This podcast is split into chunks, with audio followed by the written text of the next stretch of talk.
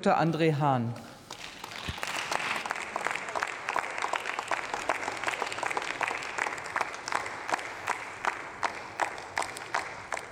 Frau Präsidentin, meine Damen und Herren! Corona-Pandemie, Russlands Krieg gegen die Ukraine, Klimawandel und Energiekrise, all das hat auch Folgen für die Zuständigkeiten des Bundesministeriums des Innern und für Heimat sowie für den Sport, auch wenn der Name leider noch immer nicht im Ministerium im Namen enthalten ist und steht.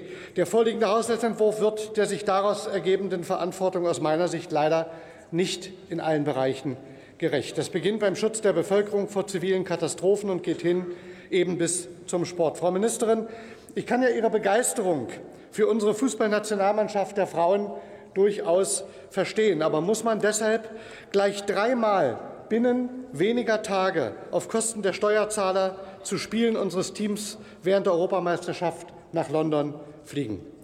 Müssen wir, und hier meine ich den Bund, das Land Bayern, und die Stadt München die vor wenigen Tagen stattgefundenen durchaus beeindruckenden European Championships mit rund 100 Millionen Euro unterstützen und muss der Bund die Fußball-Europameisterschaft 2024 der UEFA mit einem zweistelligen Millionenbetrag fördern.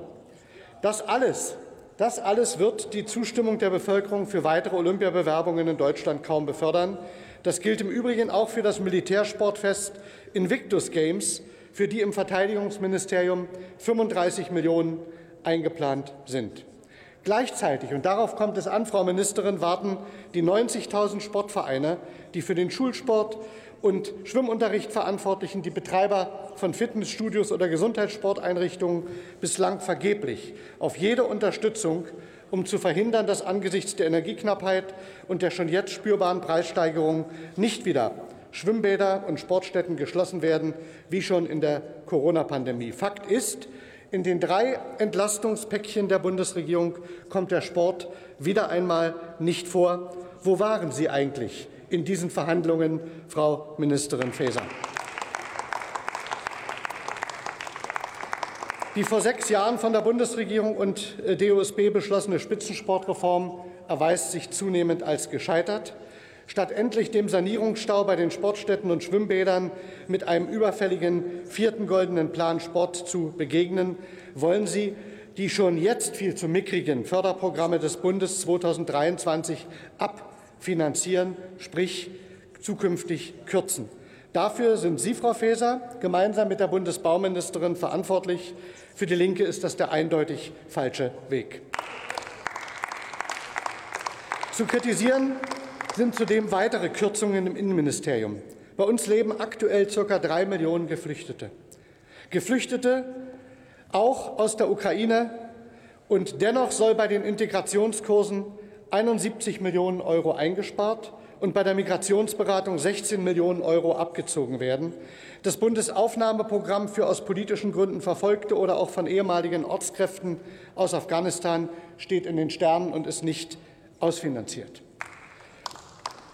Meine Damen und Herren, der Schutz unserer Bevölkerung hat nun endlich die Priorität, die er schon längst hätte haben müssen.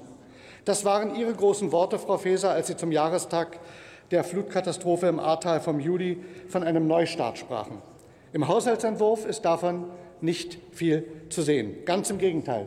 Sie ziehen Gelder beim Technischen Hilfswerk und beim Bundesamt für Bevölkerungsschutz und Katastrophenhilfe ab, statt den Etat aufzustocken.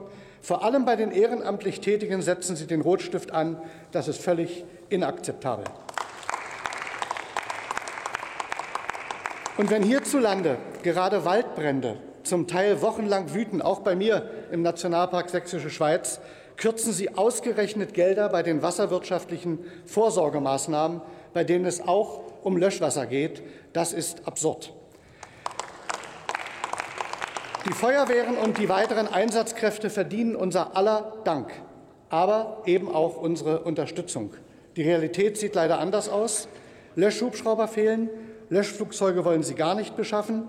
100 Milliarden für die Rüstung machen Sie dagegen binnen weniger Wochen locker.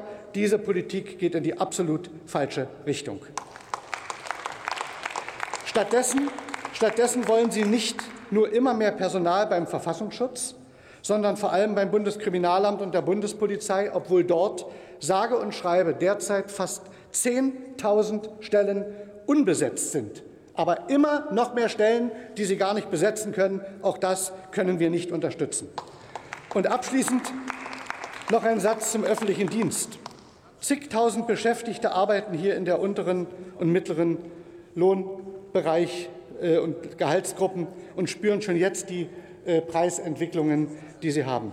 Der aktuelle Tarifvertrag endet dieses Jahr am 31.12.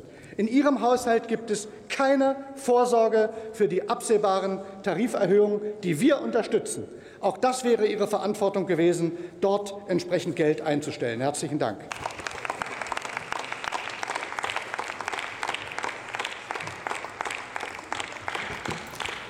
Nächster Redner für die SPD-Fraktion